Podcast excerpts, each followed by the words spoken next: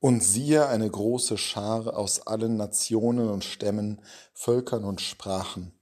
Niemand konnte sie zählen. Sie standen vor dem Thron und vor dem Lamm, gekleidet in weiße Gewänder und trugen Palmzweige in den Händen. Sie riefen mit lauter Stimme und sprachen, die Rettung kommt von unserem Gott, der auf dem Thron sitzt, und von dem Lamm. Die Bildwelt, die hier vom Verfasser der Offenbarung vor unseren Augen ausgebreitet wird, ist phänomenal.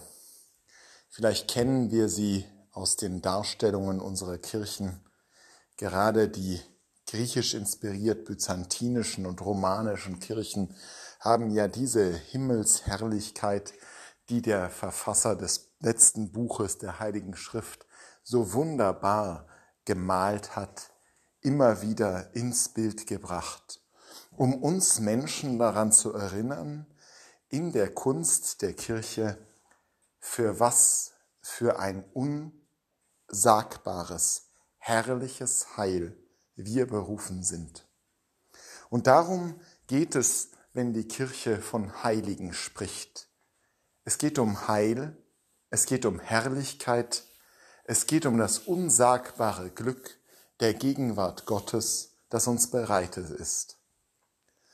Und dazu gehört natürlich auch, dass man würdig sein muss. Deswegen stellt uns die Kirche ja die Heiligen immer auch als Vorbilder vor Augen, als Frauen und Männer, die ihren Glauben zu Jesus Christus, die ihre Hingabe an seine Gebote durch ihr Leben hindurch getragen haben. Manche erst nach einer langen Phase, die sie zur Bekehrung brauchten, manche sofort, aber alle haben etwas geleistet. Und das macht sie in den Augen vieler Menschen zu Heiligen, dass sie eine Leistung erbracht haben, dass sie sich gemüht haben. Und ja, das gehört zum Heiligsein dazu. Aber es ist nicht der Ausgangspunkt der Heiligkeit. Der Ausgangspunkt der Heiligkeit ist jener Moment am Kreuz, da Jesus sein Leben aushaucht und aus diesem Tod heraus ein Zittern durch die Welt geht, eine Bewegung in Gang gebracht wird, die zunächst in seiner eigenen Auferstehung vom Tode münden wird und schließlich in immer größeren Wellen die ganze Menschheit erfasst, für die Jesus Christus am Tod gestorben ist. Heiligkeit beginnt im Tod Jesu. Heiligkeit beginnt für jeden einzelnen von uns in der Taufe, wo wir in Jesu Tod hineingetauft werden zum Leben, zum Heilwerden, zum Ganzwerden. Ein Ende unserer Gebrochenheit, das ist das Heil. Und das Ziel, auf das uns dieser Taufweg setzt, ist eben jener Moment, wo wir in unzähliger Menge aus allen Teilen dieser Welt zusammenstehen werden vor dem Thron und rufen werden, die Rettung kommt von unserem Gott. Jene Herrlichkeit des Himmels, die auf uns wartet, wo alles heil sein wird und gut, wo keine Träne mehr ist, wo kein Leid uns Menschen mehr hinunterzieht. Das ist Heiligkeit.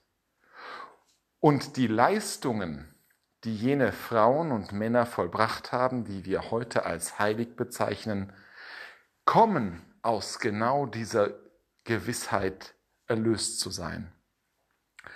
Die Motivation, die unendliche Kraft, die diese bewundernswerten Menschen aufgebracht haben, in den Zirkus der römischen Verfolger in der Beharrlichkeit des Betens in einer Kartause, in den Konzentrationslagern und auch in den dreckigen Gassen des Elends dieser Welt.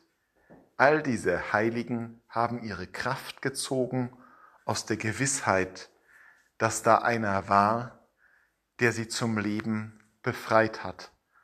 In der Gewissheit, dass ihr Leben münden wird in der Herrlichkeit des Thronsaales Gottes, wo ohne Ende ganz und gar Heil, Glück, Freude, Herrlichkeit und Liebe sein werden, wo wir alle versammelt sind, gemeinsam, um in ewiger Glückseligkeit ihm ins Angesicht zu schauen, der uns erlöst und gerettet hat.